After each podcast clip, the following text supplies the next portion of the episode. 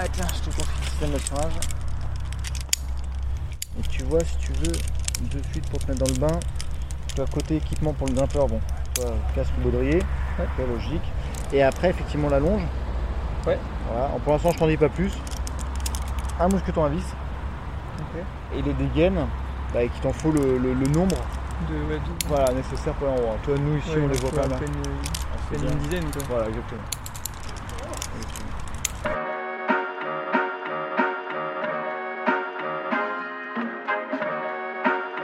Nantes inspirante. Là, on se trouve au Square Robin. Euh, le Square Robin, c'est une falaise qui fait 15 mètres de haut et qui, en largeur, doit faire euh, bien, euh, bien 70 mètres, je dirais. Donc ça permet effectivement d'avoir une, une trentaine de voies d'équipés. On est sur un rocher qui est du granit. C'est un rocher qui est très compact, qui est très dur, qui est assez pauvre en préhension, mais plus riche euh, dans ses formes. Sinon t'as une salle de règle euh, un peu plus à gauche. Non, t'as un, un petit creux. Ouais, ça, ici. là. Le site qui est à côté, c'est la carrière Misérie, qui elle monte jusqu'à 25 mètres. Donc c'est un peu plus haut. Et le cirque rocheux est beaucoup plus large.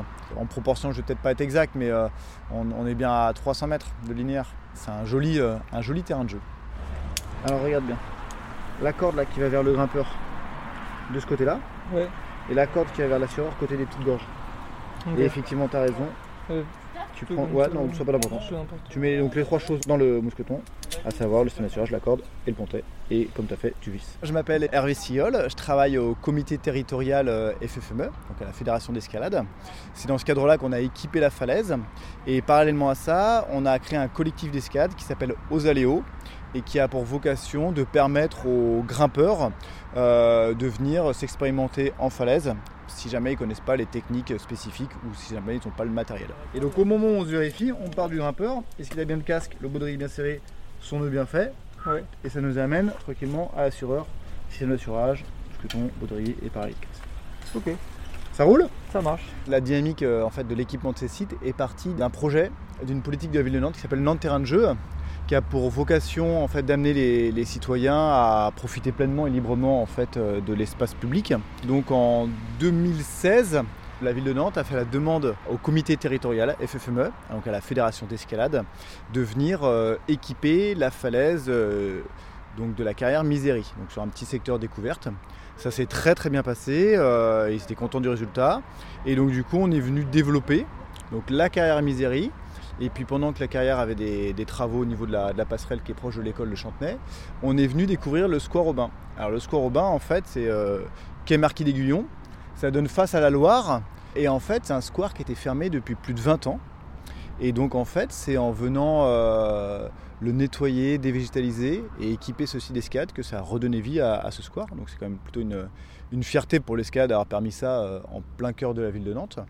Et donc maintenant aujourd'hui, entre le square Aubin et la carrière Misérie, on est équipé à peu près de 80 voies qui vont euh, du 4A au 8A, donc ça ça parlera pour les grimpeurs, mais qui correspond à un niveau découverte jusqu'à un niveau expert plus. Donc c'est super d'avoir ça à 2 km de l'hypercentre euh, d'une ville comme Nantes, qui est quand même d'un- d'une taille importante. Alors en tant que pratiquant, c'est extrêmement simple. C'est un parc. Donc en fait, c'est ouvert en permanence. Les gens peuvent y venir quand ils le souhaitent, soit pour y venir s'y balader ou se poser, soit pour y venir grimper. Alors naturellement, si on y vient grimper, il faut venir avec son propre matériel et avec les compétences spécifiques à l'escalade en falaise. Et c'est là où il y a un petit temps d'apprentissage pour, euh, voilà, c'est accessible à tout le monde, hein, mais euh, pour effectivement être sûr que la bonne pratique soit là. Ça va en faire pour la longueur. Ouais, c'est ça. Et après. Nickel.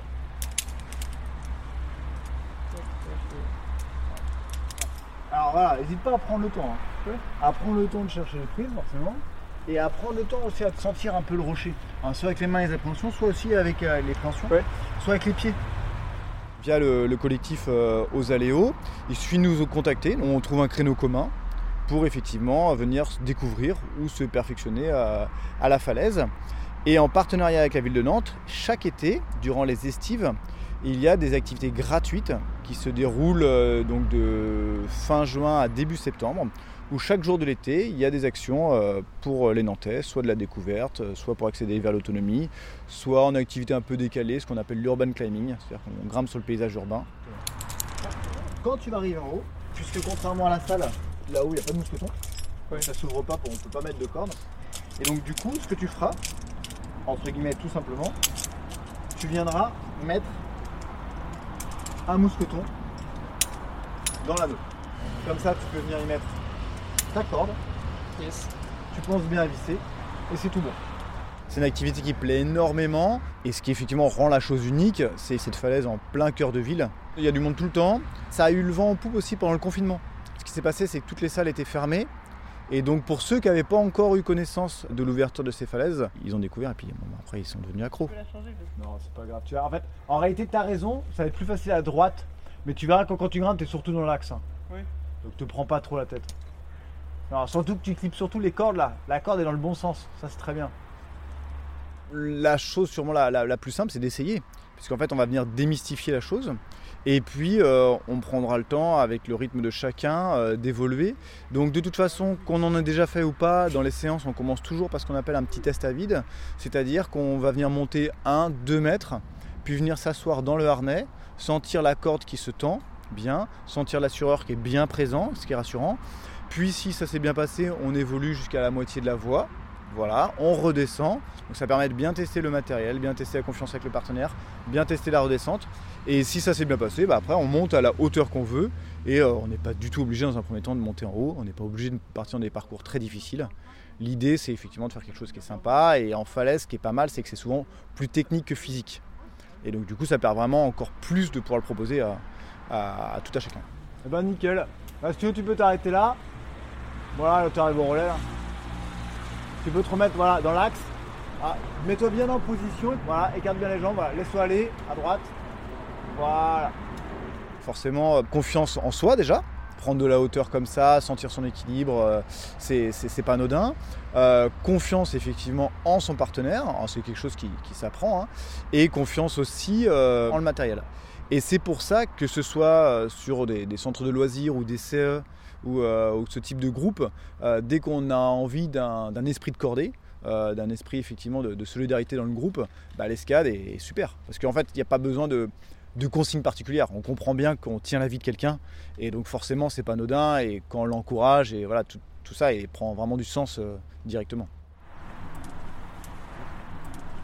Donc là, un truc hyper important, c'est parce que c'est le risque mortel numéro un, l'accident.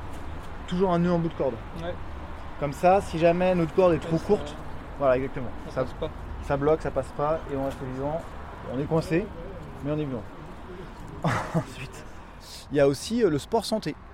Et euh, l'escalade a été reconnue euh, quelque chose qui permettait de bien récupérer, par exemple, après un cancer du sein. Il y a tout le lien social qui est évident, mais aussi dans la gestuelle. Et après, physiquement, bah, c'est extrêmement complet. On va être sur des appuis donc d'équilibre. Forcément, bah oui, vu qu'on affronte la gravité, euh, il va falloir musculairement, euh, dès qu'on va attaquer des parcours un peu plus complexes, être présent. Et le muscle qui va être le plus sollicité, c'est pas les bras comme on pourrait le croire, mais les abdominaux. Parce que du coup, ça fait le lien avec les jambes. Nantes Inspirante, un podcast de Nantes Métropole. Il y a une vraie fierté d'avoir euh, contribué à, à équiper cette falaise et, ce site qui était complètement euh, fermé euh, auparavant et qui, on le voit, rentre maintenant pleinement dans le quotidien de, grimpeurs nantais. Et du coup, d'avoir participé à ça avec, euh, avec ce projet de Nantes de Jeu, c'est une chance pour moi unique et puis du coup bah, pour tous les pratiquants. Pour découvrir tous les épisodes de Nantes Inspirante, abonnez-vous sur Apple Podcast, Deezer, Spotify ou Google Podcast.